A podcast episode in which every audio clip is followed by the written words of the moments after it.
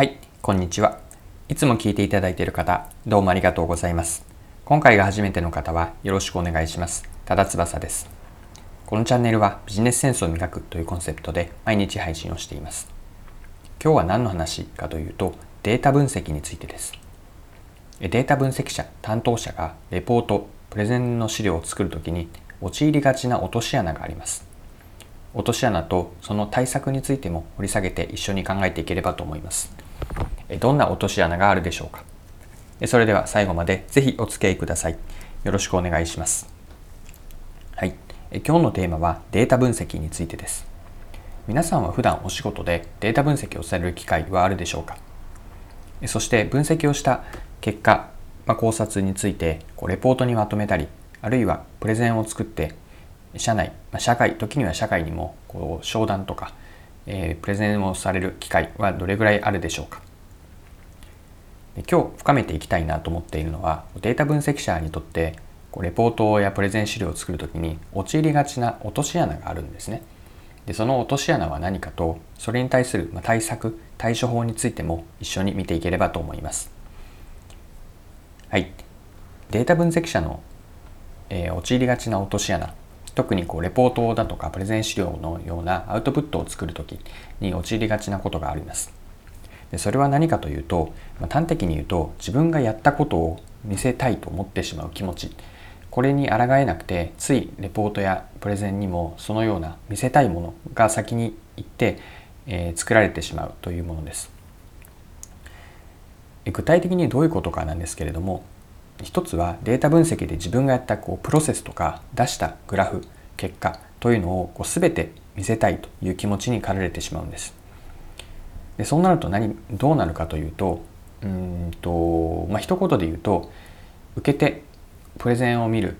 オーディエンスであったりだとかあなたが作ったレポートを見る相手にとってま情報過多になって本当に必要な情報が埋もれてしまう危険性があるんですね。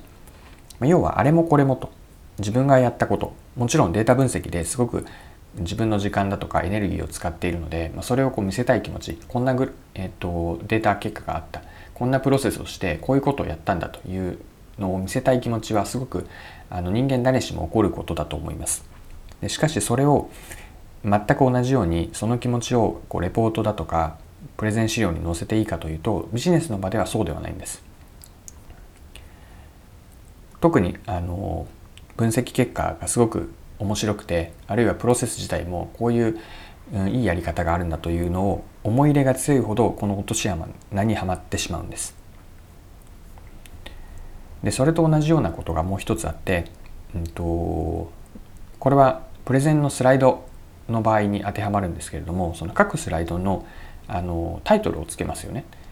タイトルとともに、うんとタイトルに加えてあのそのスライドで何を言うかというメッセージキーメッセージがありますで基本的にスライドというのはワンス1枚のスライドに対して1つのキーメッセージをつけるこれを基本だというふうに考えるんですけれどもでさらにそのキーメッセージを補足する根拠になるような、えーと、グラフ数表図を作っていきますこれが、まあ、データ分析、まあ、データ分析に限らずですけれども、えーと発表するスライドプレゼンスライドの基本的な作り方タイトルキーメッセージ根拠になるグラフとかチャートになります。でこの時に、うんと、先ほどの自分のプロセスや結果を全て見せたいという思いと同じようなことなんですけれども各スライドのそのタイトルとかメッセージの文言伝え方よりもグラフなど自分がや直接やった、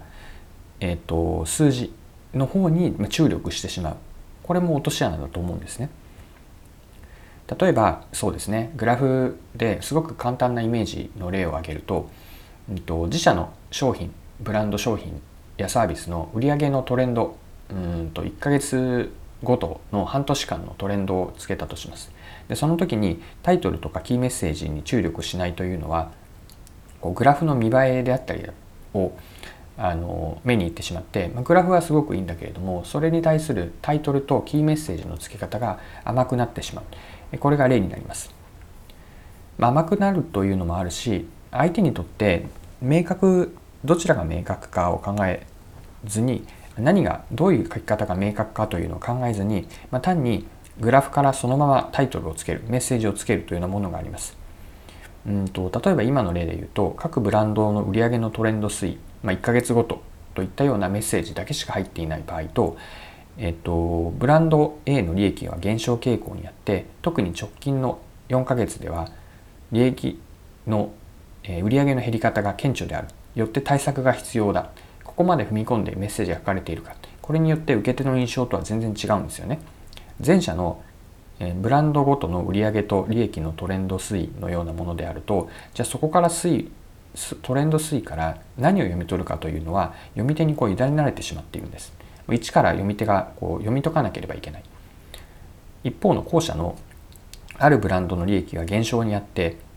特に直近は顕著であるので対策が必要であると書ければその視点でさらにグラフを見ていくこれによって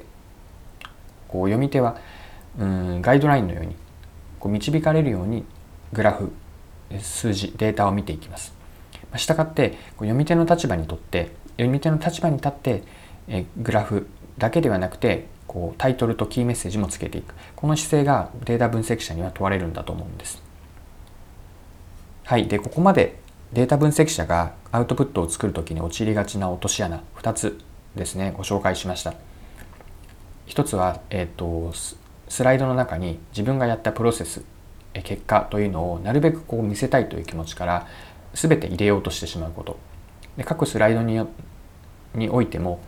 自分が作ったグラフに思い入れがあるので、まあ、グラフはすごくしっかり作り込むんだけれどもそれに対するタイトルの名前タイトルの付け方であったりメッセージの打ち出し方ここが詰めが甘くなってしまう、まあ、こうした落とし穴があるよという話です。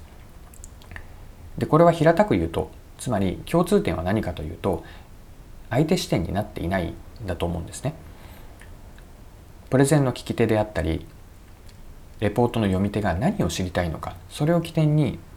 うんとアウトプットを考えていく方がいいと思うんです。特にビジネスの場ではそうですよね。で落とし穴というのは何かというと自分が言いたいことを起点に書かれている作られているという状態なのでこう矢印のこうスターティングポイントが逆なんですよね。もちろん自分が言いたいというこういう気持ちモチベーションがあることによってというのは大事なんだけれども落とし穴に落ちないためにどうすればいいか。その対策というのはまシンプルに言うと相手視点に立ってレポートとかプレゼン資料を作っていく。相手視点に立てばこんなにプロセスを書かなくてもよい。こんなに多くのスライドの結果グラフの結果はなくてよくて、まあ、入れるとするとアペンディックスのような最後の付録として入れておく。本編にはなるべくシンプルなストーリーにしていく。各スライドも、えっと、タイトルとキーワードタイトルとキーメッセージはシンプルにしてなるべく分かりやすいにどういうふうなグラフの見方をするかというサジェッションを入れてあげる。こうした視点が欠かせないかなというふうに考えます。はい、え今回も貴重なお時間を使って最後までお付き合いいただきありがとうございました。え今回はデータ分析者がアウトプットを作るときですね。レポートとかプレゼン資料を作る時の陥りがちな落とし穴とその対策、まあ、一言で言うと相手視点になろうという話をさせてもらいました。はい、え今回も最後までお聴きいただきありがとうございました。このチャンネルはビジネスセンスを磨くというコンセプトで毎日配信をしています。次回もぜひ聴いてみてください。また、チャンネル登録をしてフォローいただけると、新しい配信を見逃すことがなくなります。まだの方は、ぜひチャンネル登録、フォローをよろしくお願いします。それでは、今日も素敵な一日をお過ごしください。